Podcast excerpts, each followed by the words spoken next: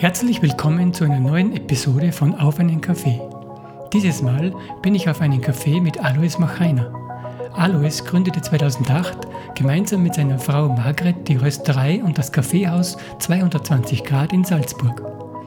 Er erzählt mir, wie die beiden dazu gekommen sind und was die Herausforderungen waren.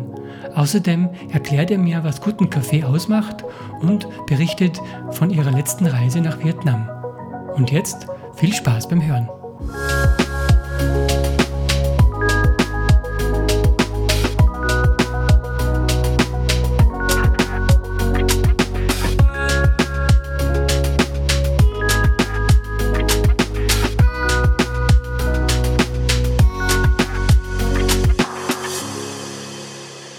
Gleich vorweg, Alois, danke schön, dass du Zeit nimmst. Gerne. Für ein Gespräch.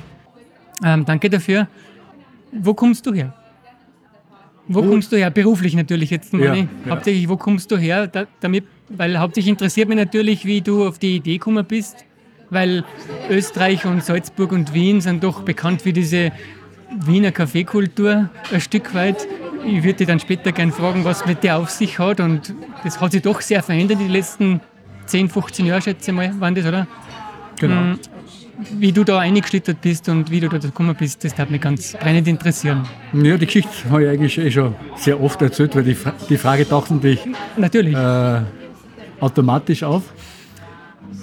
Mein Hintergrund ist, ich bin Lebensmitteltechnologe und habe 20, über 20 Jahre in einem Konzern gearbeitet, äh, beruflich, in gestartet im, in einer Brauerei, aber dann gleich einmal gewechselt in die Kindernahrung. Und da bin ich eben 20 Jahre bei einem Konzern gewesen. Äh, zuerst in Österreich und dann im Ausland, in der Zentrale. Mhm. Und was war da deine Tätigkeit bei der Kindernahrung? Bin, habe gestartet urs ursprünglich äh, in der Qualitätskontrolle, also nach dem Studium. Mhm. Und dann bin ich gewechselt in die Produktion und dann ins, ins Management und dann bin ich im, äh, in der letzten Phase dann im Konzern verantwortlich bin für die äh, Produktionsplanung weltweit. Äh, es war eine sehr interessante Tätigkeit. Es war Zentrale in Holland und es waren Fabriken quasi auf der ganzen Welt in dem Konzern. Äh, insofern sehr spannende Aufgabe mit unterschiedlichen Kulturkreisen äh, zu tun kriegen. Und letztlich ging es dann weiter von der Konzernzentrale wieder zurück ins Country Management nach Österreich. Und da war ich dann zehn Jahre äh, Geschäftsführer dieses Unternehmens da in Österreich. Und irgendwann haben sie die Sachen dann immer ähm, wiederholt. Es, es, ist nichts mehr Spannendes dazugekommen. Mhm. Und letztlich haben dann meine Frau und ich äh, äh, langsam die Idee entwickelt, wir müssten noch was anderes machen, was Selbstständiges machen, äh, weil wir das nicht bis, zum, bis zur Pension machen wollten, was wir bis dahin gemacht haben. Ne? Und mit dem Gedanken waren wir so quasi schwanger und haben das mit uns hergetragen. Äh, aber es hat so ein bisschen der Anlass gefehlt, dass wir gesagt haben, und jetzt machen wir es, weil äh, ja, irgendwie ist man nicht spontan bereit, der Komfortzone zu, zu verlassen. Und letztlich sind wir dann zu, zum Ergebnis gekommen, wir müssen es wirklich abbrechen, was wir bis dahin gemacht haben. Sonst schieben wir den Träumer immer noch vor uns hin und irgendwann werden wir sagen, schade, dass wir es nicht gemacht haben. Ne? Und ich bin dann, glaube ich, 50 gewesen ich habe gesagt, jetzt machen wir es. Bin dann aus dem Konzern ausgeschieden, in gutem Einvernehmen, äh, ohne genau zu wissen, jetzt, was machen wir wirklich. Ne? Das war nur die Idee da, wir machen was Gemeinsames selbstständig. Mhm. Und dann haben wir gesagt, nehmen wir uns drei Monate so quasi Findungsphase, um nachzudenken, was wollen wir, wo, wo wollen wir die, uns die nächsten 10, 15 Jahre äh, einlassen. Und wir haben natürlich grundsätzlich gesagt, allzu weit wollen wir nicht weg von dem, was wir gemacht haben, weil komplett aussteigen und was anderes machen äh, war es nicht. Das heißt, mein Hintergrund war Lebensmitteltechnologie. Äh, meine Frau, die Margret, äh, ist von, ihrer, von ihren Eltern, vom Elternhaus aus gastronomisch quasi vorbelastet gewesen. Mhm. Und irgendwann ist uns die Idee, wir haben zwar schon immer privat auch, äh, gern Kaffee getrunken und gesucht nach einem guten Kaffee, äh, aber so wirklich präsent war das Thema nicht bis dorthin. Ne? Mhm. Und auf einer Radeltour in der Phase äh, Gedanken versunken da in, ins Bayerische umgefahren, ist mir plötzlich wie aus heiterem Himmel, so haben wir, hat mir der Gedanke so überfallen, warum eigentlich nicht Kaffee, Kaffee rösten, Kaffeehaus und sowas ähnliches. Mhm. Und ich habe dann abbremst, weiß ich noch genau wie heute, abbremst, hat zum Handy gegriffen, hat die Margret angerufen und gesagt, ich glaube, ich hab's, was wir machen. Und habe das präsentiert. Sie war ein bisschen überrascht und gar nicht so euphorisch im ersten Moment. Nicht wie du, weil du hast da... Genau, ich habe schon lange dahin gesponnen mit, der, mit den Gedanken. Ja, und dann haben wir uns diese paar Tage durch den Kopf gelassen und wie der Zufall wollte, haben wir genau in der Zeit dann in, im Fernsehen, deutscher Privatsender, irgendwas äh, Doku gesehen über Kaffee. Und zwar 360 Grad. Vom Kaffeeanbau in Guatemala haben sie gesagt und äh, Kaffeeröstereien und Kaffeehauskultur und auch unter anderem österreichische Kaffeehauskultur, Wiener Kaffeehauskultur. Und das haben wir natürlich in der, in der Phase dann aufgesagt, weil es so genau dazu passt hat, zu den vorgefassten, rohen Gedanken, die wir gehabt haben. Ne? Und dann haben wir gesagt, jetzt mal ganz spontan, die, die Doku hat uns so gefallen, haben wir an den Norddeutschen Rundfunk, weiß ich noch, äh, haben wir eine E-Mail geschickt, sie möchten uns die Kassette damals noch, eine Videokassette. In welchem Jahr war das jetzt? Das war, äh, warte mal, 2007. 2007. Dann haben wir die Kassetten gekriegt, dann haben wir uns das noch dreimal angeschaut, diese Doku. Mhm. Und haben diesen Kaffee-Exporteur aus Guatemala, der da vorgekommen ist, einfach angeschrieben mhm. und gefragt, ob, man, ob die Möglichkeit bestünde, dass wir uns das anschauen können. Kaffeebauern, Kaffeeanbau und so weiter. Und da war Sendepause, haben wir einen Monat lang nichts gehört und plötzlich kam ein, ein E-Mail, Einladung. Äh, den Flug müssen wir uns selber zahlen, aber sonst sind wir herzlich eingeladen, nach Guatemala zu kommen. Und das haben wir dann ganz spontan gemacht, nicht lange überlegt. Und das war wirklich dann die Initialzündung. Die waren vorbereitet, wahrscheinlich in Erwartung, da kommen sehr potente Kaffeekäufer oder Kaffeebohnenkäufer. Und da sind wir als blutige Amateure da auftaucht. Und die haben zehn Tage vorbereitet gehabt. Äh, es sind sechs oder sieben Kaffeebauern gewesen, die da in der Kooperative äh, zusammengeschlossen gewesen sind. Mhm. Die haben ein Besuchsprogramm vorbereitet gehabt für uns. Jeder hat uns eine Nacht gehostet und dann weitergebracht zum nächsten. Und es war so toll. Und letztlich nach der ersten Ernüchterung für das, dass wir nicht so wirklich Profis sind, ist es aber gleich einmal gewichen einer so herzlichen und, und, netten Atmosphäre. Die haben auch einen Spaß gehabt mit uns und wir waren natürlich wissbegierig, wie noch was, aber halt bei Null angefangen. Ne? Bei Null angefangen. Und dann haben wir da zehn wirklich schöne Tage miterlebt. Mhm. Und dann sind wir zurück und haben gesagt, das ist es. Das ist es. Zurück nach Salzburg. Und dann haben wir gesagt, okay, wir wollten eigentlich nicht in die Gastro einsteigen, sondern Kaffee rösten und Kaffee verkaufen und einen Markeneinstieg machen. Ne? Aber es war uns bewusst, dass wir natürlich eine Plattform brauchen, wo wir zeigen können, was das Produkt kann und was wir in der Lage sind zu machen. Jetzt haben wir gesucht nach einem Lokal und sozial wieder fast wie zufällig das in der Chiemseegassen ergeben. Das war ist ein Markt gewesen, in der Zeitung inseriert gewesen. Und da waren wir relativ schnell. Wir haben im Oktober haben wir die Entscheidung getroffen, wir machen es. Im Februar waren wir in Guatemala. Im Juni haben wir aufgesperrt. So ist die Reihenfolge gewesen. Das Lokal aufgesperrt. Mhm. Kaffeehaus inklusive Röster. Der ist im Kaffeehaus gestanden. Der ist im Kaffeehaus gestanden, genau. Und, das war eigentlich ein erster Röster dort. Mhm. Und in der Phase haben wir neben Umbau, neben Vorbereiten halt auf einen Einstieg, haben wir äh, Rösterseminare, Röstkurse gemacht, eingelesen, Kontakte hergestellt, wo es noch irgendwie gegangen ist. Alle Leute angesprochen, die mit Kaffee irgendwas zu tun gehabt haben. Und so haben wir ein kleines Netzwerk aufgebaut in ein paar Monaten. Mhm. Und ja, im Juni haben wir gestartet und von dort an ist es losgegangen. Losgegangen. Ähm, euer, Konzept, das hinter der Marke steht, war das damals dann schon klar, was euch dann quasi im, im Fokus steht für diese Marke, die ihr da gegründet habt? Oder hat sich das dann erst in, in der laufenden Zeit dann entwickelt? Die generelle Grundausrichtung war klar und die hat sich auch nicht verändert.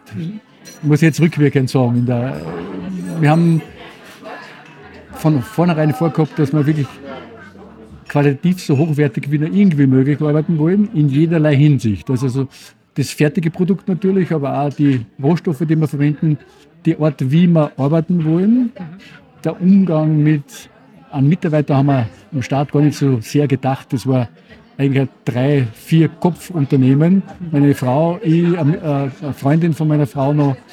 Äh, die Kinder sind dann sukzessive eingestiegen und haben mitgeholfen. Und dann hat, hat sich das Ganze eben entwickelt. Äh, aber es war uns immer wichtig, dass wir quasi für uns einen Bereich schaffen, der nicht strikt trennt zwischen Arbeit und, und dem anderen Leben, sondern es muss fließend übergehen. Äh, es muss der Arbeitsplatz so angenehm sein, dass man sagt, eigentlich will ich gar nicht aufhören. Aber jetzt dort bin ich noch da, ist egal. Ist egal. Ja, genau. ich verstehe. Und da muss ich natürlich abgrenzen und sagen, sagen ich brauche meine Pausen, ich brauche die Zeit, wo ich wieder Energie auftanke, ich brauche eine Zeit, wo ich komplett was anderes tun kann, damit ich wieder Lust kriege auf das Eigentliche, wie auch immer. Ja. Aber es, hat, es ist von Anfang an eigentlich das im Vordergrund gestanden. Und wir haben natürlich auch null Erfahrung gehabt, wie geschwind geht sowas, wie entwickelt sich sowas, sondern es war in der ersten Phase sowieso jeder Tag eigentlich eine neue Überraschung, dass immer wieder was auftaucht ist. Und ja, es war, es war eine ganz eine klasse Zeit, äh, weil wir natürlich mit sehr viel Energie und sehr viel äh, Leidenschaft eingegangen sind und keine Erwartungshaltung gehabt haben. Wir haben nicht gesagt, wir wollen jetzt in einem Jahr so und so viel Umsatz machen oder es ist überhaupt der, der kommerzielle Teil nicht so im Vordergrund gestanden, mhm. sondern wir wollten unser Leben gestalten und was machen, dass wir sagen, äh, am Abend immer sagen könnten, war ein klasse Tag. Es hat sich ausgezahlt. Es waren so viele neue Sachen dabei. Und wir haben neue Leute kennengelernt. Und, und das hat sich auch bewahrheitet. Und das ist das Klasse am Café. Das haben wir natürlich nicht von vornherein gewusst. Es ist Café ein Thema einer Community, die unheimlich viele Facetten hat, aber auch Leute zusammenbringt, die ähnlich gepolt sind, wo die Chemie sehr, sehr ähnlich ist. Mhm. Würdest du sagen, das war schon immer so oder hat sich das in die, in die Jahre, eh, wo ihr angefangen habt mit dem ähm, Kaffeerösten, ein bisschen verändert? Weil, wenn ich an meine eigene Kindheit zurückdenke, ähm, da war Kaffee noch nicht so ähm, ein Qualitätsprodukt oder das hat man halt getrunken, wenn man beieinander gesessen ist, aber man hat nicht so sehr auf, die, auf das Produkt selber gekocht, das hat man halt gekauft, aber ja. Das, in der jüngeren Vergangenheit ist das doch ein bisschen bunter geworden, das Ganze. Ja, du hast vollkommen recht. Es ist eigentlich das, die bei uns da, Salzburg, kann nur für Salzburg sprechen, ein bisschen österreichweit, hat es in, in der Zeit erst wirklich angefangen. Das war zufällig genau euer unser Einstieg, ja. Eigentlich Einstiegszeit auch. Weil wir haben, wir haben, es hat in Wien einen gegeben, so eine Art, unter Anführungszeichen, Röstprofessor, äh, so ein selbsternannter Professor, der, der so Röstkurse und Kaffeekurse angeboten hat der hat früher bei einem Kaffee, großen Kaffeekonzern gearbeitet und hat sich dann selbstständig gemacht und hat halt Interessenten äh, ja, ein bisschen eingeschult im Kaffeebereich. Und der hat damals die ersten Röstkurse veranstaltet. Und weiß ja noch genau, da sind wir zu 10 oder zu 12 von Öst österreichweit äh, beieinander gewesen. Alles total Newcomer oder Blauäugige oder halt Startups.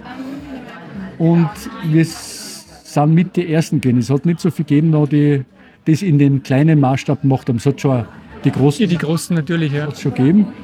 Äh, das war der Start und dann ist aber relativ schnell gegangen. Dann sind nach der Reihe sind die, die kleinen Röstereien ausgewachsen und jetzt ist die Szene eigentlich sehr bunt und sehr belebt. Ne? Okay. Ja, das Gefühl habe ich auch und das bestätigst du somit, dass das tatsächlich genau in der Zeit passiert ist jetzt. Mhm. Ähm, du hast vorhin erwähnt, dass äh, euch beim, beim Starten mit dem Café wichtig war, dass das kein Arbeitsplatz ist, sondern dass das ein netten ein Lebensplatz ist. Letztendlich, was würdest du sagen, was ist da der zentrale Punkt, den ihr euch da gestalten habt müssen, dass es da tatsächlich so funktioniert und nicht doch wieder äh, ein Arbeitsplatz wird, wo man dann ständig über Ziele diskutiert oder über Geschehnisse diskutiert und dass das dann ein Problem ist zu trennen vom Privatleben. Was würdest du sagen, was ist da der entscheidende Ja, wir haben beide, die Margit und ich, beide äh, im Vorberufsleben, also die normale Berufswelt kennengelernt, ne? wo es einen Stress gibt, wo es einen Druck gibt, wo es äh, Interessen gibt, äh, die verfolgt werden, wo du funktionieren musst in einer gewissen Weise, wo nicht immer, ich will nicht sagen, ich will das jetzt nicht schlecht machen, äh, zu 90 Prozent hat sich das auch deckt mit meinen, mit meinen Überlegungen. Aber es sind natürlich Dinge dabei gewesen, wo es sich nicht deckt hat, wo du was machen musst, funktionieren musst, wo du sagst, okay, muss ich halt, das ist mein Job und nicht meine Entscheidung? nicht meine Entscheidung wird von mir verlangt, muss ich tun. Ne? Solange man jung ist, in der ersten Phase, überwiegen natürlich die positiven Elemente, dass man sagt, ich kriege die Chance, äh, in so ein, so ein Unternehmen äh, meinen Weg zu machen. Ich kriege die Chance zu reisen, ich kriege die Chance, äh, mich in unterschiedlichen wirtschaftlichen Bereichen einzuarbeiten. Da macht man das mit, auch mit Begeisterung. Und das hat mir unheimlich taugt, muss ich sagen. Ich habe natürlich da als ohne quasi Hintergrund familiären äh, einen Aufstieg machen können in dem Unternehmen, in dem Konzern, äh, wo ich heute noch dankbar bin. Das hätte, was ich mir jetzt machen hätte, ich niemals machen können, wenn, man, wenn ich das nicht gehabt hätte. Ne? Aber dann, wenn es, wie gesagt, ich war im, fast 20 Jahre in dem Konzern, es kommt dann eine Phase, wo sich die Sachen wiederholen und wo plötzlich andere Werte in den Vordergrund rücken. Dass man sagt, man hat ein, Best- ein Grundbestreben nach Freiheit, äh, freie Entscheidungen zu treffen, für sich richtige Entscheidungen zu treffen. Und je öfter du quasi die ein bisschen verbirgen musst, desto mehr weh tut es, wenn man älter wird. Ne? Und daraus ist es dann entstanden, dass wir gesagt haben, es war ideal und war super, wenn wir quasi die Situation hätten, auch wenn wir ganz klar anfangen und eine Nische haben, wo wir diese Freiheit auch wirklich äh, ausleben können. Ne? Und das war so der Treiber. Und darum haben wir gesagt, auch was für uns wichtig war, äh, diese Freiheit, das zu tun, was wir für richtig und wichtig halten, das wollen wir auch tunlichst unseren Mitarbeitern äh, so gestalten, dass sie es, dass es machen können. Und daraus ergibt sich noch äh, letztlich ein sehr, lebenswerter, ein sehr lebenswertes Umfeld. Passiert, es ist nicht immer alles super und 100 Prozent, ist keine Frage. Aber das Respektieren und das äh, jedem die Chance geben, dass er seine Persönlichkeit einbringt, dass er seine Zielvorstellungen, seine Träume, seine äh, was auch immer, die umsetzen kann, ist eine tolle Sache. Ich verstehe.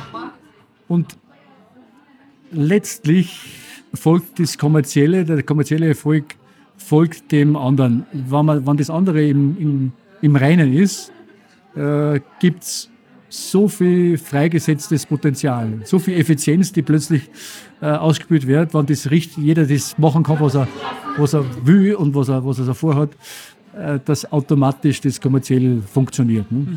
Man kann gar nicht so weit daneben liegen. Ich verstehe. Ja.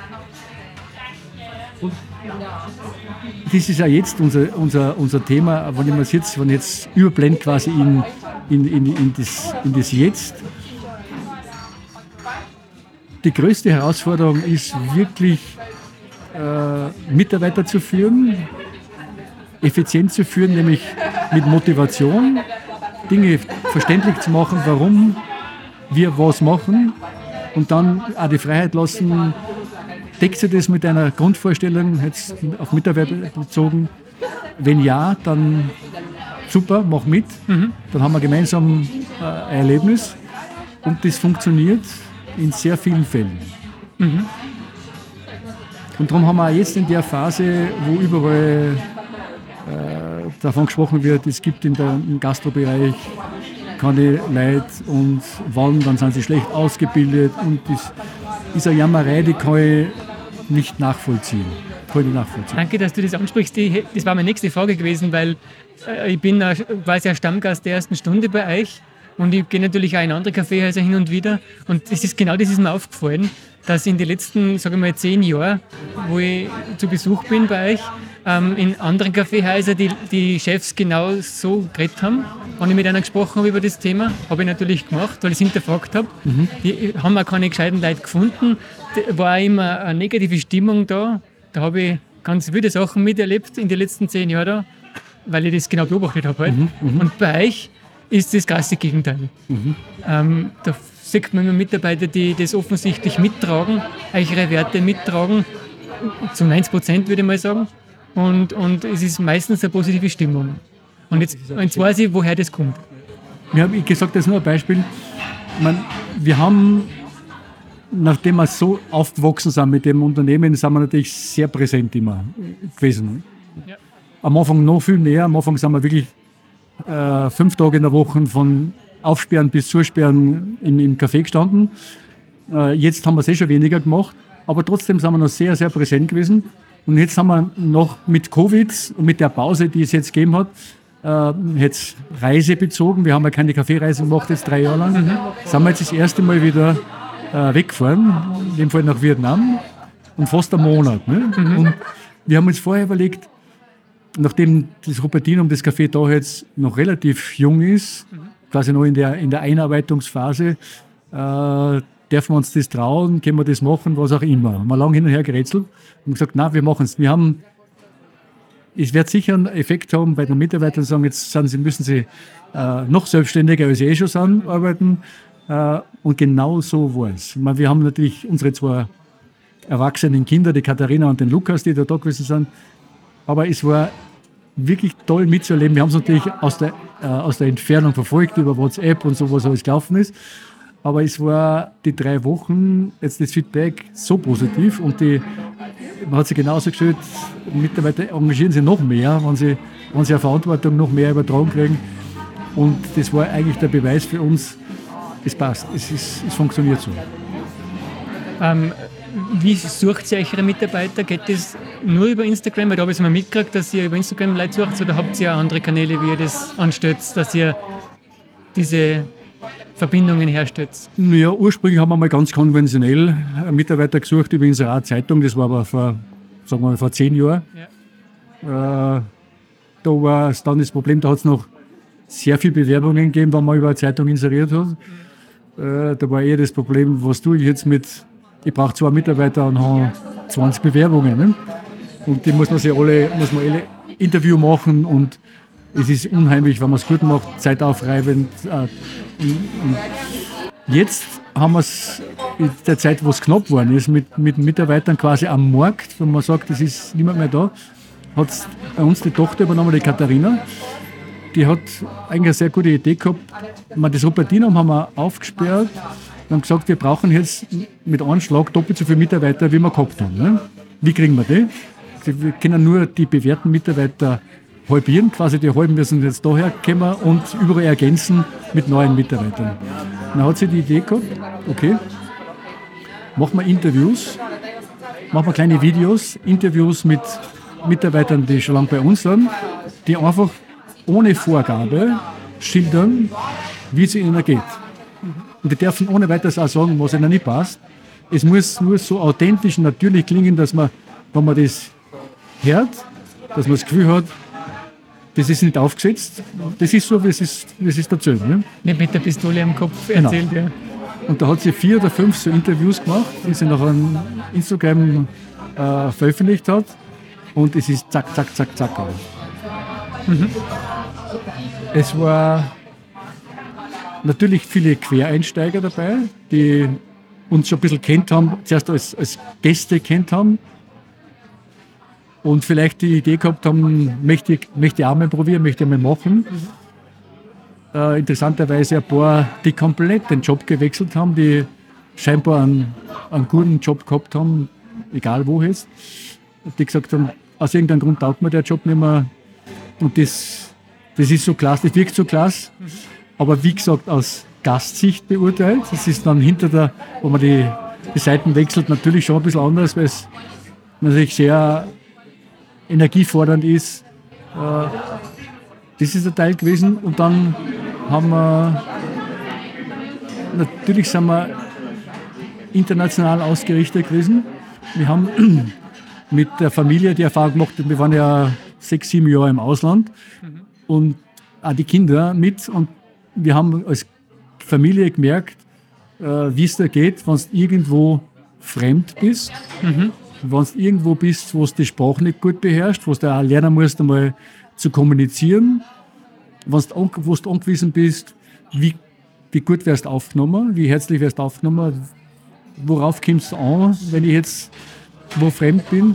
Und das hat uns doch geprägt. Und so haben wir auch für, für Leute, die bei uns daher kommen, sei es jetzt aus der Ukraine oder, oder wo auch immer, äh, natürlich als ein, ein gutes Gefühl, wie geht es denen mhm.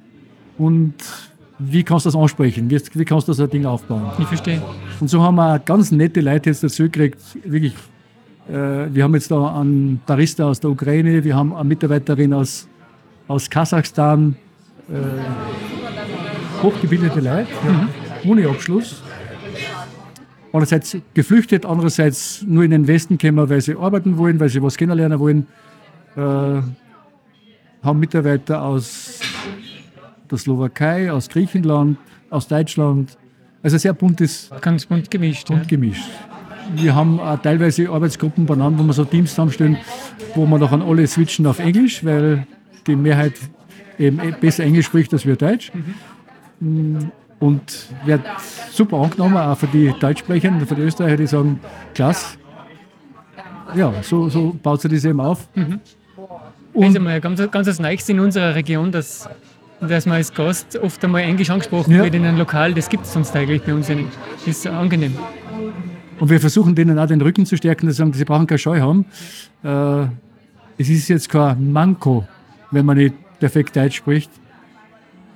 Viele Daten gern so gut Englisch sprechen, wie, wie die Englisch sprechen. Ne? Ja, und in Summe ist halt das ein Klima, das ja, sehr befriedigend ist. Das kann ich verstehen. Wie würdest du das beschreiben, die, diese klassische quasi Wiener Kaffeekultur und, und das, was ihr jetzt an Kaffeekultur äh, repräsentiert mit eurer Marke, wo ist da der Hauptunterschied?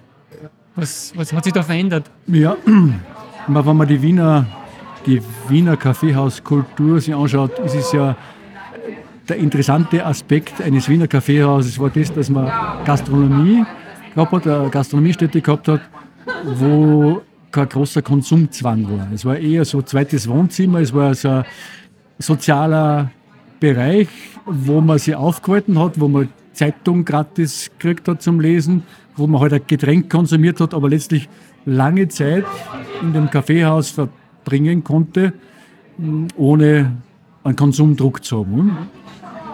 Und so gibt es in Wien sehr viele Kaffeehäuser, die äh, genau diese, diese Atmosphäre ausstrahlen. Man hat früher möglicherweise von der Kostenseite her andere Voraussetzungen gehabt, dass man sich das eben leisten hat können.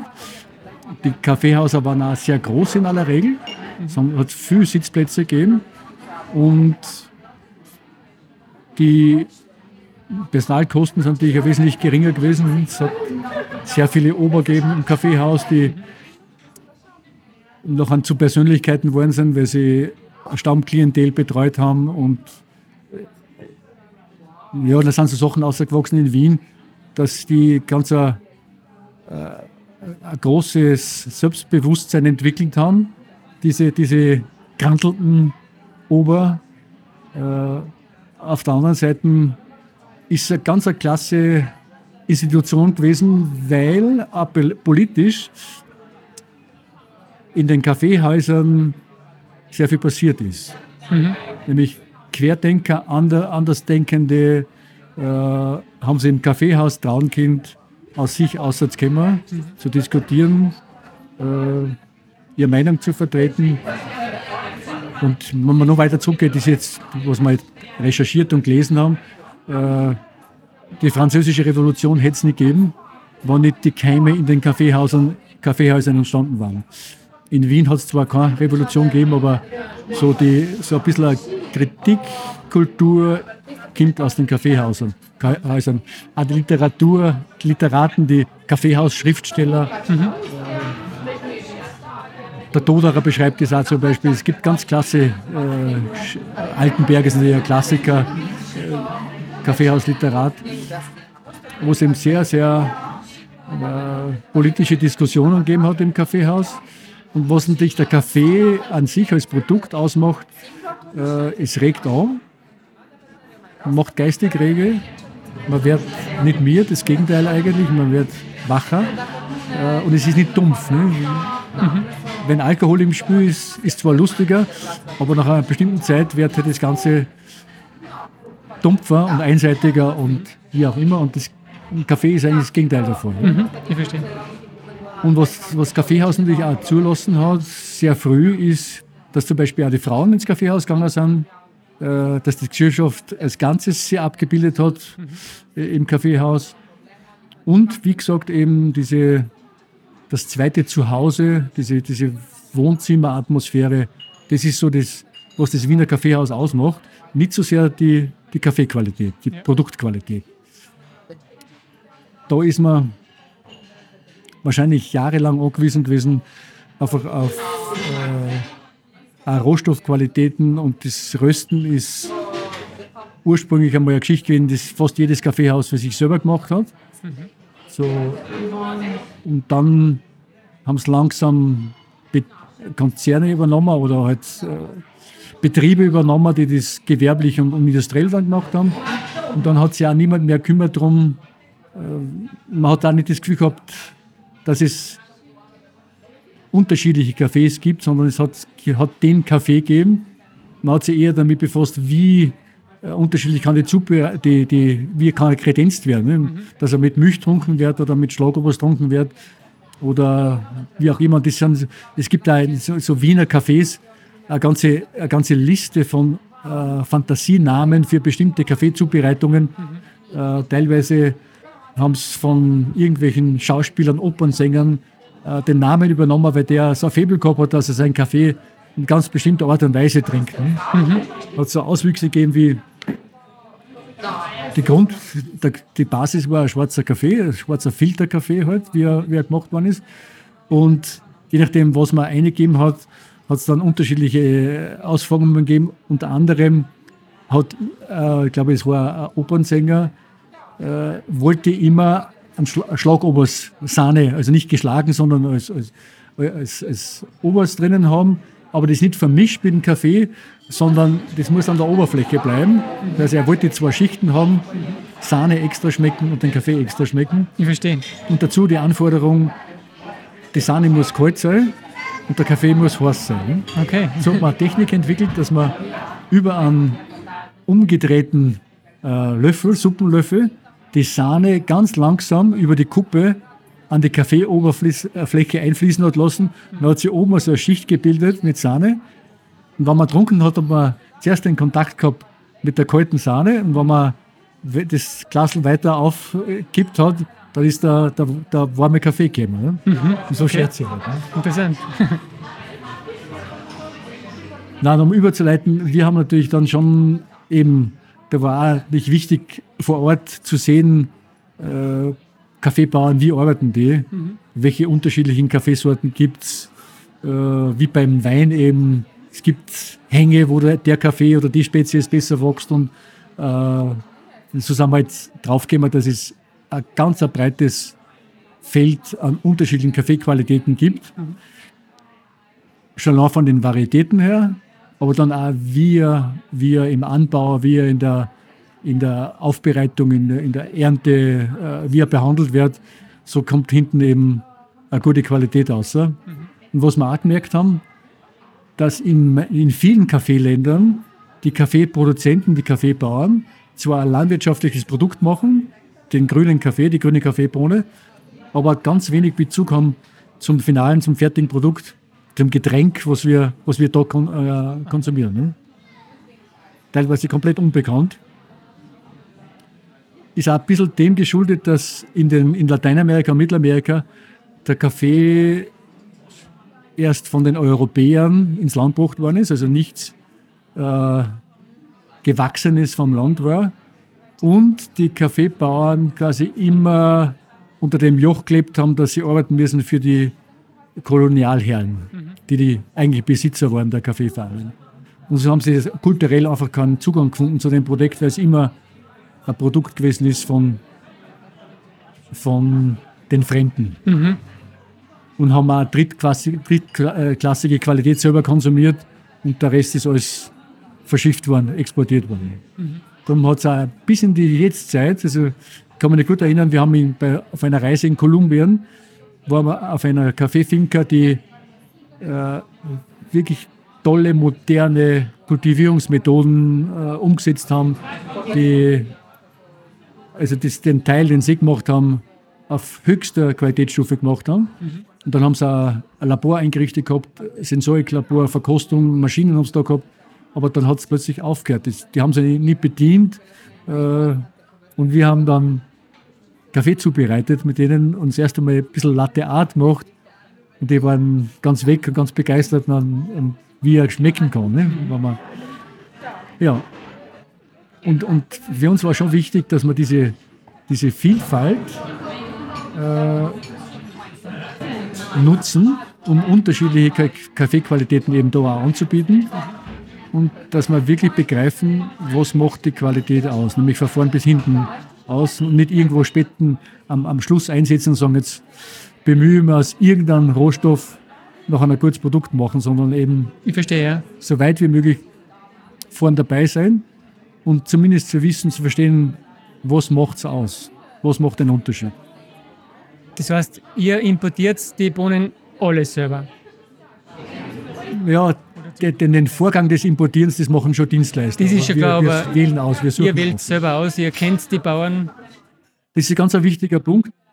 Es gibt natürlich eine Wahnsinnsvielfalt an unterschiedlichen Kaffeequalitäten, mhm. die man nicht alle überschauen kann. Nicht alle. Aber wichtig ist uns auch da der menschliche Kontakt, dass wir mit Leuten zusammenarbeiten, wo, wo, man mehr, wo wir das Gefühl haben, es stimmt die Chemie. Es, es, man hat ein gutes Gefühl dabei. Man hat nur die Chance, dass man sich jemanden für drei, vier Tage kennenlernt, den ein bisschen beobachten kann und dann entwickelt man ein Bauchgefühl, ist das was? Mhm. Kann man zusammenarbeiten? Ja oder nein? Und wenn es passt, dann haben wir begonnen und dann auch fortgesetzt, also nachhaltig, nicht gesagt, jetzt einmal da, einmal dort, sondern äh, wir haben dann auch jedes Jahr von dem Bauern oder von der Finca gekauft und die Beziehung ist dann in einigen Fällen natürlich immer intensiver geworden, teilweise sogar mit Gegenbesuch bei uns da. Mhm. wir sind, unser Lukas ist zum Beispiel mit drei Monaten auf einer Finke gewesen, hat Praxis gemacht drüben, äh, die Katharina das Gleiche. Äh, so hat sich das dann entwickelt und dann sind auch gut, sehr gute Bekanntschaften entstanden, mhm. die uns wieder ermöglicht haben, weil die haben natürlich ein Insiderwissen in dem Land und die ja. ja klar, die kennen sehr wieder untereinander. So ist es. Mhm, ich verstehe. Aber zwischengeschaltet sind natürlich äh, professionelle Dienstleister, die den Import machen, die die ganze Welt das verschiffen. Ja klar, das ist... Überhaupt von Kleinmengen ist, ist eine große Herausforderung. Ja, das ist klar. Ähm, und, und, was für ein Teil von, also abgesehen davon, dass diese Bohne ähm, in einem anderen Land auf einen Strauch wächst, was für ein Teil der Produktion passiert noch dort? In welcher Form wird das dann von euch importiert oder über euch importiert und was macht sie dann selbst in der Rösterei? Wo ist da die Schnittstelle? Das heißt, im Land, im Kaffee produzierenden Land äh, ist einmal der landwirtschaftliche Teil. Es wird, es wird quasi die Aufzucht des Kaffeestrauches gemacht. Äh, der Kaffee wächst auf einer Stauben. Äh, die Fruchtform des Kaffees ist eine Kirsche. Und die die Samen dieser Kaffeekirsche sind die eigentlichen Kaffeebohnen. Und die, die Aufgabe des Bauern ist halt, dass er eine gute Auswahl trifft, äh, welche Kaffeespezies baue ich an, die aufzieht, den Boden entsprechend aufbereitet, äh, dann erntet und dann spricht man von der Aufbereitung nach der Ernte. Man hat erntet die Kaffeekirschen, die werden gepflückt. Mhm. Die Kirschen schauen schon aus wie unsere, unsere Hauskirschen, mhm.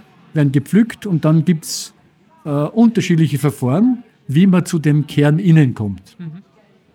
Man kann die Kirschen als Ganzes trocknen, in, in die Sonne legen, quasi so wie es in Afrika gemacht wird. Man nennt das trockene Aufbereitung. Man legt auf die Kirschen auf, ein, auf eine Unterlage am Boden und lässt die Sonne draufknallen und die trocknet ein, Wasser verdampft, äh, geht außer und dann wird es eine, eine Frucht, die eine harte Trockenfrucht äh, Teilschale hat mhm. und innen ist, ist der Samenkern und dann versucht man das zu schälen und die Samenkerne auszukriegen und das ist dann die grüne Kaffeebohne, so wie es wir dann übernehmen. Mhm. Das ist jetzt die trockene Aufbereitung gewesen, man nimmt die ganzen Kirschen. Mhm. Oder man ist natürlich sofort draufgekommen, äh, das ist eine sehr sensible Phase, wo man Frucht trocknet. In der, in der Übergangsphase, wo sie noch nicht ganz trocken ist, können natürlich alle möglichen Schimmelpilze, Bakterien wachsen, mhm. äh, wie auch immer. Also das ist sehr anfällig für Verderbnisprozesse. Jetzt hat man in, gerade in, in Lateinamerika vorhin entwickelt, dass man sofort das Fruchtfleisch wegnimmt von der Kirschen, das nennt man Entpulpen, mhm. und trocknet den Kern separat, den man dann kriegt. Und das ist die sogenannte nasse Aufbereitung, wenn man da x Waschvorgänge machen muss, etc. Das sind im Groben die zwei. Damit das Fruchtfleisch ganz herunten ist. Genau. Und, aber das Endergebnis ist auch wieder ein lagerfähiger grüner Samenkern, mhm. der die ganzen Inhaltsstoffe hat, die man dann später im Kaffee übers Rösten gewinnt. Und diese, diese, diese Grünkaffee, quasi diese grüne Kaffeebohne, da ist die Schnittstelle. Den kaufen wir ein, der kommt zackweise äh, eben zu uns und da startet die Rösterei rein. Den kann man natürlich auch gut lagern und verschiffen, da geht nichts verloren. Genau. Dadurch, dass er getrocknet ist, schätze ich mal. Das ist wie Getreide, mhm. äh, ist gut lagerfähig. Es ist zwar, äh, es ist auch zwar ein langsamer Abbau, weil nach wie vor natürlich Wasser drinnen ist im, im, im Kern. Mhm. Äh, aber ein, zwei Jahre ist dieser, ist dieser Samenkern gut lagerfähig und ist auch dann nicht unterscheidbar im Endprodukt, ob der jetzt frisch von der Ernte ist oder ein Jahr alt. Ein Jahr alt äh, ist, mhm. kann man nicht unterscheiden. Okay. Und ähm, wenn es jetzt um die, um die Qualität geht für den Endkaffee, was sind die entscheidenden Stellschrauben, die der Bauer da in der Hand haben muss? Ja. Ich meine, grundsätzlich muss man sich vorstellen, dass ein Kaffeestrauch, der würde ist, ist, eine, ist, ist eine Pflanze, die normal im Urwald gewachsen ist. Die hat sich noch an anderen Bäumen hochgerankt, ist 20 Meter hoch geworden. Aber als Kulturpflanzen ist es eine Staude, die man in einer erntefähigen Höhe, 1,50 Meter, 2 Meter, eben immer zurückschneidet. Äh, so wächst sie und da bildet sie die Früchte und so weiter. So, jetzt ist die, die Früchte, die an einer Kaffeestaude sind, sind höchst unterschiedlich. Je nachdem, welche Position quasi die, die Frucht hat, äh, ob sie privilegiert ist, weil letztlich gibt es zwei Dinge, die ganz grob zwei Dinge, die entscheidend sind für eine gute Frucht und damit einen guten Samenkern die Versorgung mit Wasser und damit Mineralstoffen Stoffen aus dem Boden. Mhm. Das heißt, eine Frucht, die zu weit weg ist vom Boden und damit fürs Wasser schwer erreichbar, hat es schwieriger. Mhm. Das heißt, eine Position auf der Stauden in einer idealen Höhe, wo sie gut mit Wasser und Mineralstoffen versorgt werden, ist einmal erste Voraussetzung. Die zweite ist dann, die Sonne Sonne ist wichtig für die Chlorophyllbildung. Das heißt, sie muss in einer Position sein, wo sie möglichst viel Sonne hat, weil das ist Umwandlung von Energie in Kombination mit Wasser, Mineralstoffe. Das ist Wachstum, das sind Extraktstoffe, das ist, das ist Pflanzengesundheit und so weiter.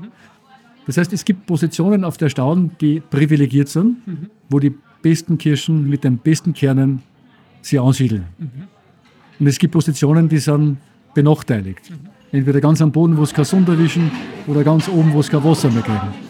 Und jetzt kriegt man von einer Staun schon ein Gemisch an unterschiedlichsten Qualitäten.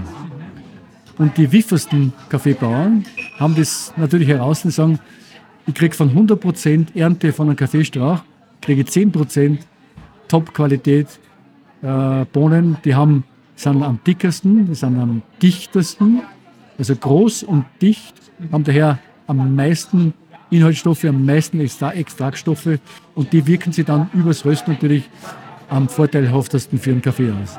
Weil die kriege ich so eine Vielfalt an Stoffen und damit an Aromastoffen, äh, dass es einfach dann eine gute Qualität ausmacht. Mhm. Während andere, die keine so gute Position haben, die haben allein von der, von der Größenordnung her, wenn das kleine, verrunzelte äh, Samenkerne sind, haben die so viel Zellulose, Oberflächen, Samenschalen mhm. im Vergleich zu den Extraktbereichen, dass es einfach vom Nachteil ist. Und die Wiffen-Kaffeebauern machen so eine Aussortierung, die nehmen, verkaufen die 10% Top-Qualität, die holen sie nämlich separat aus. Mhm. Also die stecken viel Handarbeit ein, in einfach unterschiedliche Kategorien dann zu machen und verkaufen die Top-Qualität um einen zehnfachen Preis und den anderen verramschen sie, zum Beispiel. Ne? Ich verstehe. Das, heißt, das ist einmal der erste Start, wie man zu einer guten Qualität kommt. Man muss einen Bauern finden, der der das begriffen hat und das tut. Und nicht alles zusammenmischt, sondern Unterschiede macht. Ne? Das ist der erste Punkt. Und der zweite ist natürlich, äh, der Bauer muss die Pflanzen äh, so setzen, dass sie quasi, dass der Pflanzen die Möglichkeit gegeben wird, dass sie auch gute Früchte bildet. Mhm. Wenn, wenn er zu viele Pflanzen auf einen Quadratmeter oder in, auf die Fläche setzt, dann ist das natürlich Konkurrenz untereinander. Das heißt, das vorhandene Potenzial an Mineralstoffen, Wasser, Sonne muss geteilt werden. Und je mehr, desto weniger bleibt auf die einzelne. Also, wenn der Bauer verzichtet auf Quantität und mehr auf Qualität mhm. schaut, dann erzielt er hervorragende Preise und das ist dann also eine Abwägungssache. Mhm. Wo, wo findet sie, wo kriegt er mehr? Ich verstehe. Das ist ein wichtiger Punkt. Und dann muss er natürlich auf seine Pflanzen aufpassen. Er muss schauen, er muss, es, er muss schauen, dass er das Unkraut wegbringt, weil das Unkraut am Boden ist auch nichts anderes als wir ein Nährstoffkonkurrent für die Kaffeepflanzen. Also muss es möglichst, das ist leider in Gebieten, wo es sehr steil ist. Es ist sehr viel Handarbeit notwendig. Also er muss händisch Unkraut wegbringen.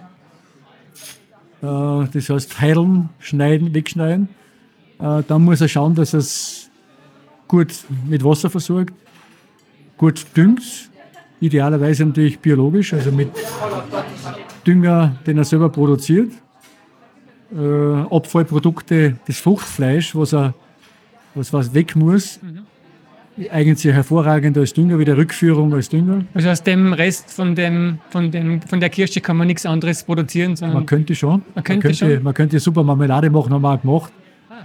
Es ist, a, ist auch koffeinhältig ja. und schmeckt da sehr edel, sehr, sehr edle Süße. Mhm. Äh, gut fruchtig. Süß aber doch nach Kaffee. Nein, nicht nach dem Kaffeegeschmack, den wir halt noch okay. der größte, sondern es ist ein so ein Fruchtgeschmack, so ein Kirschenfruchtgeschmack, der so eine Süße hat, ein bisschen wie Dattel, so eine feine, so eine feine Süße und hat auch Koffein. Das heißt, wenn man, das haben wir immer wieder gemacht, wenn wir so durch einen, durch einen Kaffeefinker gegangen sind und haben wir immer wieder Kirschen pflückt und, und, und, und gegessen. Man hat am Abend wirklich, man zittert, weil man eben so viel Koffein aufgenommen hat. Mhm. Und haben gesagt, es war natürlich ideal, wenn man daraus eine Marmelade machen kann, die gut schmeckt als Marmelade ja. und den Nebeneffekt hat, dass man ein Koffein aufnimmt. Mhm. Und wir haben es auch gemacht, es hat auch gut funktioniert. Nur ist das halt, muss man es halt frisch verarbeiten, vor Ort und schwierig zu machen bei uns da. Ne? Ich verstehe.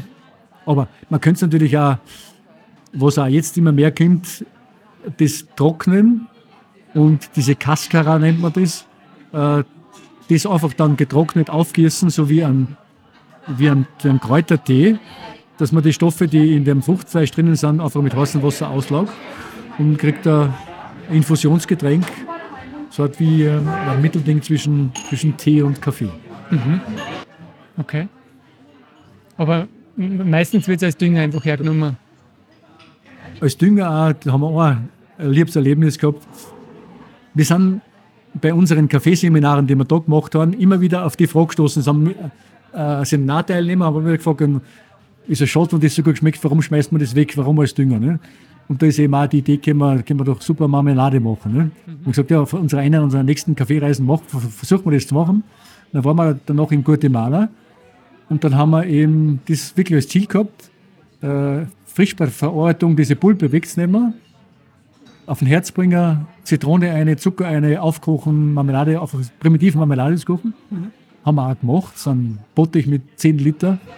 Und das war, war spät am Abend, dann sind wir eben wieder in die, in die, in die Finca, wo sie verarbeitet haben und wollten die, die Marmelade den, den Arbeitern bringen. Ne? Und die haben ganz komisch geschaut. Das Produkt, sie wollten es eigentlich gar nicht verkosten. Ne? Da haben wir, hat unser, unser Guide, unser, der hat sehr viel Überredungskunst aufwenden müssen, dass sie probiert haben mit Brot und so weiter.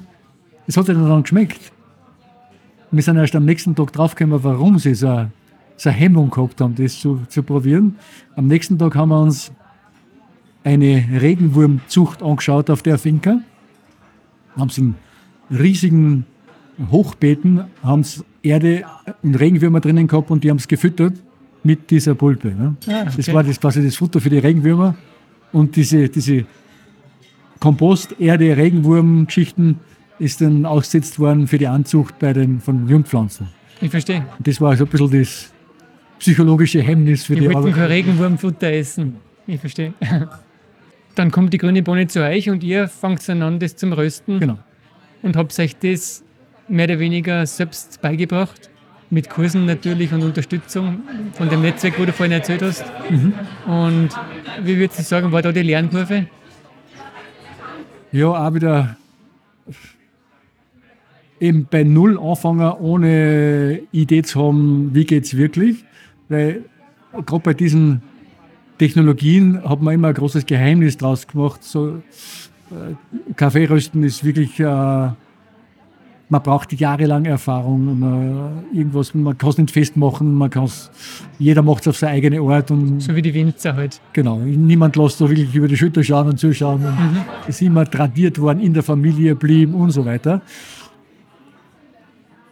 Es hat aber doch dann einige gegeben, die ausgepackt haben, die gesagt haben, fasst euch das an und macht es halt mit. Dann haben wir es so gemacht, wie wir es gesehen haben. Ja. Und es ist schon ganz was Passables rausgekommen. Und dann haben wir natürlich das Ganze immer hinterfragt, warum macht man es so, warum macht man es nicht anders? Mhm. Warum fährt man das Temperaturprofil, was hat das für einen, für einen Hintergrund? Probieren wir es einmal komplett anders, dann schauen wir, was rauskommt. So Learning by Doing. Ja. Aber da hat man natürlich ein bisschen mein Hintergrund, Lebensmitteltechnologie geholfen, dass ich bestimmte äh, Prozesse natürlich schon hinterschauen kann, was bewirkt das jetzt und was kommt aus und wie sind die Stoffe und der Abbau und so weiter. Und noch weiter hast du dann unser Sohn, der Lukas Dream, der hat. Das wollte ich gerade fragen, ja, so ist das dann wahrscheinlich entstanden, dass genau. der da. Der ist dann eingestiegen, hat auch Lebensmitteltechnologie studiert und hat sich dann schon, weil, weil daheim eben mit Kaffee in Kontakt war, umgeben war, äh, natürlich speziell für Kaffee interessiert. Mhm. Hat dann auch dissertiert, erste Dissertation in Österreich zum Thema Kaffee und Kaffeerösten insbesondere. Mhm. Äh, und hat natürlich jetzt bestimmte Röstthemen schon gut aufbereitet, äh, dass wir ziemlich genau wissen, worauf es ankommt und was die entscheidenden Parameter sind. Und das freut, mich, freut uns natürlich umso mehr, dass die, dass die Kinder in ein Thema eingewachsen sind und jetzt das auch mit ganz neuen Inhalten füllen und ganz eigene, im Themenbereich eigene Wege gängen. Äh, es ist natürlich auch eine super Geschichte. Mhm. Also 22 Grad oder eigene Forschungsabteilung. Ein Mann, ein Mann Abteilung, ja. Ja, immerhin. Ja. Wenn es um Kaffee geht, dann hört man oder sagt man natürlich, wenn man im Geschäft irgendwie ein Backel kauft, immer dieses Fairtrade-Pickel. Was hat es mit dem auf sich oder, oder wie steht ihr zu diesem, zu diesem Wort? Zu diesem Nein, Grund, grundsätzlich ist es einmal eine, eine gute Grundüberlegung. Ne? Der Hintergrund ist natürlich, dass man versucht, den Kaffeebauern faire Bedingungen, Handelsbedingungen zu schaffen, dass er was kriegt für seine Arbeit. Und als Gegenwert muss er natürlich bestimmte Qualitätskriterien erfüllen. Äh, nicht nur jetzt produktspezifische Qualitätskriterien, sondern auch arbeitsspezifische, soziale, äh, soziales Umfeld, äh, Umweltsachen einhalten. Mhm. Ist grundsätzlich eine gute Überlegung. Man muss sich nur überlegen, und das ist, äh, was wir kennengelernt haben auf den Reisen, wenn man nicht direkt mit den Bauern zu tun hat, unter welchen Bedingungen die arbeiten, was für die wichtig ist. Äh, Wenn es einer verstanden hat, dann macht das eigentlich aus dem Inneren heraus ohnehin richtig, weil er mit der Natur lebt, weil er sieht, äh, wenn er sich so verhält, dann kommt das Ergebnis raus und das ist einfach besser. Mhm. Und wenn das noch mehr erzahlt wird, dann verhalt, ist es unterstützend für sein Verhalten. Aber im Grunde sind die wirklich guten Kaffeebauern, die das von sich aus ein Gefühl entwickeln, was, wie, wie funktioniert die Natur. Und der eben von sich aus eine gewisse Scheu drauf hat und sagt, äh, ich bin skeptisch, wenn ich da irgendwelche Mittel einsetzen muss, die ich begreife, die viel Geld kosten, die mir für irgendwen empfohlen werden. Äh, und insofern ist Fairtrade eine gute Unterstützung in die Richtung. Aber es fängt natürlich dann an, Fairtrade hat sich zu einer Marke entwickelt und für bestimmte kleine Bauern ist es ein Problem, mit ihren Kleinmengen auf der anderen Seite Abnehmer zu finden, wenn sie das, die Bedingungen erfüllt, das Label kriegen, mhm. Abnehmer zu finden, äh, die Abnehmer teilweise jetzt schon in, in, in der westlichen Welt eben große Lebensmittelketten, die bestimmte Mengen brauchen, die eine gleichbleibende Standardqualität brauchen, wo die Kleinen nicht mehr in der Lage sind, das zu erfüllen, qua Menge schon auch nicht. Und daher springen immer mehr große Kaffeeproduzenten auf, die dann das erfüllen, was da gefordert wird, äh, aber aus sehr kommerziellen Gründen erfüllen. Also nicht angetrieben vom Inneren, jetzt mache ich was richtig, sondern ich mache damit ein Geschäft. Ne? Ich verstehe, ja. Und noch was muss man sich überlegen, äh, diese, diese Gütesiegel verlangen natürlich eine Kontrolle. Ja. Sonst funktioniert es nicht, weil auf Zuruf oder Papier ist geduldig und so weiter. Aber wenn da quasi eine, ein Audit erfolgt von irgendjemand aus Amerika oder aus Europa, in Südamerika oder in Afrika, dann kommt da ein Auditor, der hat einen Stundenlohn von 100 Dollar und auditiert einen Kleinbauern und das Audit kostet allein 2.000, 3.000 Dollar und kostet 25 Prozent von den, seinen, seinen Ernteerlösen zum Beispiel, dann hat er nichts gewonnen. Wie gesagt, zwiespältig. Auf der anderen Seite, Grundidee gut, aber man muss aufpassen, dass man gerade die Kleinen nicht überfordert und da tut sich es eben äh, doch auch für die Kleinbauern ein Gegenstück auf, nämlich in Form der kleinen Röster, die sagen, ich mache direkt Kontakt. Es fahren zwar nicht alle direkt hin und schauen sich das an, aber es gibt mittlerweile unter den Röstern ein Netzwerk, die gemeinsamen Einkauf machen, wo einer das quasi die Funktion übernimmt, dass er den Kontakt pflegt zum Kaffeebauern oder zu der Finca und die anderen nehmen ab und verzichten auf diese Extrakosten, mhm. was diese Gütesiegel ausmachen. Mhm. Äh, funktioniert gut und es ist mittlerweile über die Social Medias, über die globalen Netzwerke der Kommunikation möglich, dass man Kleinstmengen irgendwo äh, sie organisiert und auch quasi die, die Qualität über die Entfernung feststellen lässt von einem äh, der schickt zum Beispiel ein kleiner Bauer, schickt eine, ein kleines Sample. Da gibt es auch, früher war immer das Problem, wie authentisch, wie, wie sicher ist das Sample. Äh, wenn das nachher verschickt wird und irgendwo untersucht wird, kann das erste Qualität sein, aber mhm. hat nichts mit dem zu tun, was der produziert hat. Mhm. Aber damit gibt es mittlerweile auch Methoden, dass der sehr authentisch und überprüfbar über Videos, was auch immer, mhm. Probenahme macht bei seinem, bei seinem Lot, was er produziert hat. Das Sample wird verschickt an einen neutralen, objektiven Verkoster, der stellt die Qualität fest, der macht ein Ranking und sagt, das ist eine Top-Kaffeequalität Top und der kann einen super Preis mit einer kleinen Menge erzielen, der Kaffeebauer, und handelt das halt übers, übers Internet. Äh, ja. Da hat das Internet wirklich Möglichkeiten geschaffen, dass auch kleine zum Zug kommen Absolut. und Qualitäten liefern, die kennt man vielleicht sonst gar nicht mehr. So ist es. Ja. Und auch, dass er eine Chance hat, überhaupt an, an einen Interessenten zu kommen. Ne? Weil der kommt natürlich von, seinem, äh, von seiner Kaffeefinker oder von seinem Kleinen nicht weg. Ja, klar. Ich verstehe. Also das, dieses, diese Marke, dieses Label kann man sich im Endeffekt über persönliche Kontakte ersetzen. So ist es. So ist es. So wie es auch bei den Mitarbeitern schon macht, macht es im Endeffekt da auch. Schön. Das haben wir durchgezogen, auch bei den anderen Rohstoffen, die wir einsetzen in den Kaffeehäusern. Das ist uns ein Anliegen, dass wir zumindest wissen, wo kommen sie her, die Rohstoffe, wie werden sie gemacht.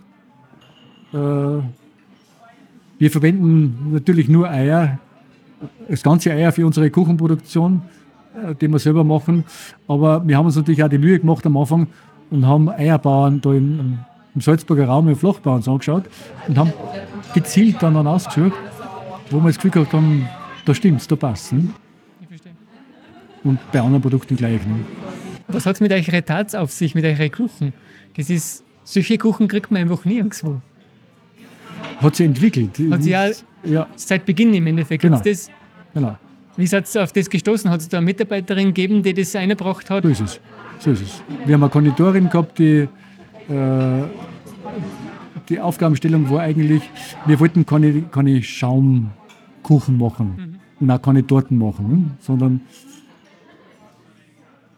eigenständige, gute Rohstoffe, relativ einfach herzustellen. Ja, das war so die, die Grundanforderung. Und dann sind wir eben, hat diese Konditorin das entwickelt und so, ja, und das hat sich bewährt und Ja, so ist das entstanden. ich verstehe. Also im Endeffekt das gleiche Konzept wieder. Genau, zieht sich wieder durch. Ja. Man, muss es, man sollte es leben ne? Ja, und es darf für einen selber nicht, darf keine große Anforderung sein, das zu leben, weil es eben eh aus dem Inneren rauskommt, wenn man das sel- selber will. Also man darf nicht überlegen müssen, tue ich das jetzt so oder tue ich das jetzt so, sondern es muss ganz natürlich, kann man sagen, das ist die Linie. sonst weiß ich wieder Arbeitsplatz. ja. Ja. Genau, ich verstehe. Ähm, und äh, ihr wart gerade jetzt in Vietnam. Ähm, wart ihr da schon öfters? Habt ihr da schon Bezug gehabt oder ist Vietnam ein neues? Ist ein neues Kaffeeland. Neues für uns, Kaffeeland für erste. Mal, ja. Und gestoßen sind wir auf Vietnam, weil unser interessante Bohne im Vorfeld angeboten worden ist, den wir jetzt als Weihnachtskaffee gehabt haben, nämlich eine Robusta Perlbohne. Robusta Kaffee, der bis dato quasi einen guten Ruf, wirklich guten Ruf gehabt hat. Äh, der groß, große Plus vom Robusta ist ja, dass er wesentlich mehr Koffein hat, doppelt so viel Koffein wie Arabica. Aber die andere Qualität, also die sensorische Qualität vom Robusta war lange Zeit problematisch. Und da taucht plötzlich aus Vietnam ein Robusta auf, der uns angeboten worden ist, der wirklich gut geschmeckt hat, der neben dem hohen Koffeingehalt auch so in der Sensorik besser gewesen ist als bis alles, was wir bis dato gehabt haben. Und den haben wir dann als Weihnachtskaffee das erste Mal bezogen. Dann haben wir gesagt, fand ich hochinteressant, unserer Linie treu bleibend, schauen wir, das müssen wir uns anschauen, wie, wie kommt das zustande? Wodurch kann ein Robusta sich so deutlich von den anderen Robusta-Qualitäten unterscheiden, was, was passiert da? Und so sind wir eben sehr kurzfristig, jetzt nachdem Covid vorbei war, äh, haben wir diese Vietnam-Reise geplant und sind wir auch zu den zwei Bauern hingefahren, die den produzieren. Und es war eine hochinteressante, eine hochinteressante Geschichte. Was machen die anders? Ich muss jetzt zwei Sätze ausholen. Äh, äh, Vietnam ist ja jetzt mengemäßig der zweitgrößte Kaffeeproduzent weltweit nach Brasilien und zu überwiegenden Teil Robusta produziert. Und man hat so recherchieren können, in Vietnam ist der Kaffee nicht wirklich heimisch gewesen.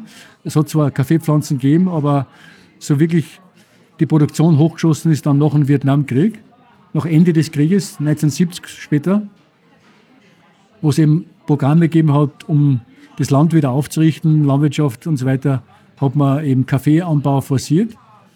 und da eben robuster Pflanze und vorwiegend produziert man in Vietnam robuster Kaffee nur zur Gewinnung für Koffein. Also sehr viel geht da in die Pharmaindustrie, in die chemische Industrie, nur um den Inhaltsstoff zu kriegen. Und so hat sich auch die, quasi die landwirtschaftliche Produktion einfach dahin entwickelt, Masse, Menge produzieren, alles andere ist egal. Deswegen auch robuster. Nur, genau, nur Koffein ist entscheidend. Mhm. Und leider, und, und, sie haben den Kaffee natürlich auch so konsumiert als Kaffee, aber letzte Qualitäten. Ne? Also es ist furchtbar. Die glauben, das gehört so. Die, oder die haben, glauben, glaubt, oder haben sich nicht viel Gedanken gemacht, den nehmen wir halt mit. Mhm. Und es hat aber seit, glaube der Kaffeebauer ist jetzt seit fünf Jahren unterwegs, äh, Unzufriedenheit gegeben, weil man gemerkt hat bei den Kaffeebauern, wie gute Preise man weltweit erzielen kann mit gutem Kaffee. Und sie müssen natürlich mit einem Bruchteil von dem auskennen, was anderswo gezahlt wird. Und die haben sich natürlich auch die Frage gestellt, woran liegt das?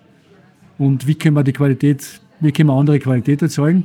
Und es hat jetzt begonnen, seit fünf, sechs Jahren gibt es zwei so, drei so Nester, die ja, wo es dann wirklich was wieder zusammenpasst, wo jemand Pionier ist und sagt, ich gebe mich mit der Qualität nicht zufrieden. Und die sind dahinter gekommen, dass es mit relativ wenig Änderung in der Herstellungsweise, im Prozess, äh, machen die Quantensprünge an Qualität. Und das war für uns das Faszinierende. Und es ist sagt wieder, letztlich liegt an einzelnen Menschen, mhm. der, dem das ein Bedürfnis ist, äh, das zu machen, der nicht sofort drauf schielt, was kann ich damit an Geld verdienen, sondern der eben nicht zufrieden ist mit einer Arbeit, wo er zwar Geld verdient, aber äh, ist, nichts dahinter ist, auslaugt und Unzufriedenheit am Ende des Tages überbleibt, außer das, dass er halt äh, möglicherweise reich wird. Und die sind ein paar Kaffeebauern. Einer ist ein Vietnamese, der Mr. Toy, der ist eh so, macht jetzt einen Murzaufstieg. Von dem haben wir unseren Weihnachtskaffee gekriegt und der produziert noch keine so großen Mengen. Äh, hat aber jetzt eine Einladung gekriegt aus Japan bei einer Kaffeeausstellung, bei einer großen, quasi seine, sein Produkt zu präsentieren. Und wenn man Vietnam eben kennt, Vietnam ist sehr ausgerichtet nach, äh, nach Japan, quasi im positiven Sinne. Alles, was Japan macht, ist super und danach viel kopieren. Mhm. Und quasi von Japan oder von japanischen äh, Leuten anerkannt zu werden, ist eine große Auszeichnung. Mhm. Und der hat uns auch jetzt die Zeit, wo wir unten waren, hat er nur davon geschwärmt, dass er jetzt quasi seine Anerkennung gekriegt hat. Jetzt hat er fünf Jahre hat er darauf hingearbeitet und jetzt ist es passiert. Und es taugt nämlich unheimlich das Interesse, dass aus Europa plötzlich Leute kommen, sie interessieren. Und es war unvorstellbar. Das Land ist ja, die, die, die Menschen da sind ja von vornherein so freundlich und so gastfreundlich, wie man es kaum irgendwo erlebt. Das ist so ein bisschen Asien, aber, aber wirklich noch einmal eine Stufe höher. Und, kommt noch dazu, wenn man sich quasi für was interessiert, wo sie ein bisschen ein Problem gehabt haben, Anerkennungsproblem gehabt haben, ist das noch einmal oben drauf. Also der hat sein ganzes Ding vergessen, was er seinen ganzen Betrieb vergessen, die, die vier Tage, wo wir bei ihm waren, und hat sich nur mit uns beschäftigt. Ja, es war ein tolles Erlebnis und für uns hat es wieder gezeigt, man muss gerade solche Leute allein dadurch stärken, dass man Interesse zeigt, dass man, dass man hinfährt, dass man es anschaut, dass man es einfach würdigt, was sie machen. Ne? Mhm. Und dann ist das wieder Motivation. Ich bin 100% überzeugt, dass der jetzt sie erstens bestätigt fühlt selber, zweitens hat man gemerkt, für die Mitarbeiter, für seine Mitarbeiter, für die rundherum, für das ganze Dorf, war das so eine Anerkennung für ihn, dass da wer vom Ausland kommt, sich für so einen kleinen Kaffeebauer interessiert, äh, da muss was dahinter sein. Ja, wenn sie selber, wenn, er, wenn sie wahrscheinlich mit seiner Art und Weise vom Arbeiten noch nichts anzufangen wissen, vielleicht skeptisch sind, jetzt hat plötzlich kommt da, kommt da aus dem Ausland Besuch und interessiert sich für das, da muss was dahinter sein. Ne? So dieser Effekt und das. Wer weiß, was ihr da jetzt ausgelöst habt, wie viele Bauern da jetzt dann. Möglich. Und das sind so klassisch, so kleine Initialzündungen. Äh, das ist eben auch dann auch für uns sehr, ja, sehr, sehr positiv und sehr, sehr viel wert. Und das macht hier äh, im Durchschnitt einmal im Jahr, wenn nicht gerade Genau, sowas wie Corona passiert. eine Reise. Und nachdem wir jetzt zu viert in der, in der Familie sind, potenzielle Reisende, müssen wir uns natürlich abwechseln. Das nächste Mal sind wieder die zwei Kinder dran. Aber es ist, geht aber in die gleiche Richtung. Es geht nicht so sehr, dass man jetzt einen Abschluss macht, einen Kontakt macht, einen Einkauf macht, sondern eigentlich ist die, die menschliche, die zwischenmenschliche Komponente immer wieder das Entscheidende, Ja. Auf das dann hinterher aufgebaut wird. Weil es tut sich mit dem jetzt wesentlich leichter. Jetzt kannst du über Medien, was auch immer, mit dem Kontakt aufnehmen, äh, was du einmal gefunden hast und merkst, du tickst ähnlich, dann hast du eine Basis, die einfach vieles erleichtert. Ne? Ähm, wann kann man diesen Kaffee dann aus Vietnam wieder kriegen? Wir werden ihn jetzt fix ins Programm nehmen. Es ist jetzt gerade Ernte drüben. Es wird jetzt ein paar Monate dauern, bis er da zu uns umkommt. Aber wir sind überzeugt von der Qualität und haben auch natürlich jetzt ein bisschen die, die Verpflichtung, dass wir die Pflänzchen, die da, an, da drüben anfangen zum, zum Wachsen, dass wir die unterstützen. Das ist ganz ein wichtiger Ding. Es gibt auch mit einem, mit einem Importeur, mit einem Deutschen jetzt, der auch relativ klein ist, der es quasi als Spezialgebiet äh, Vietnam ausgesucht hat. Mit dem arbeitet man natürlich auch zusammen, um das entsprechend zu kommunizieren äh, und so weiter. Und, ja. Da sieht man, dass im Hintergrund da sehr viel zu tun ist, dass man diese Details im Vordergrund für den Kunden auch liefern kann. ja, genau. Das Und für uns ist natürlich auch klar, du weißt, wovon du drehst. Wenn ich jetzt quasi den, den, das Produkt da habe, die Bohne, geröstet, überzeugt, dass die Qualität gut ist und ich weiß, wer da dahinter steht und wie das gemacht wird, ist das ein ganz anderes Auftreten auch unseren Kunden, Gästen gegenüber und sagen, da weiß ich, wovon ich rede. Hallo, jetzt danke für das Gespräch. Ja, ich möchte nicht mehr länger aufhalten. Ähm, das war sehr interessant und ich freue mich auf den nächsten Kaffee. Super. Danke dir.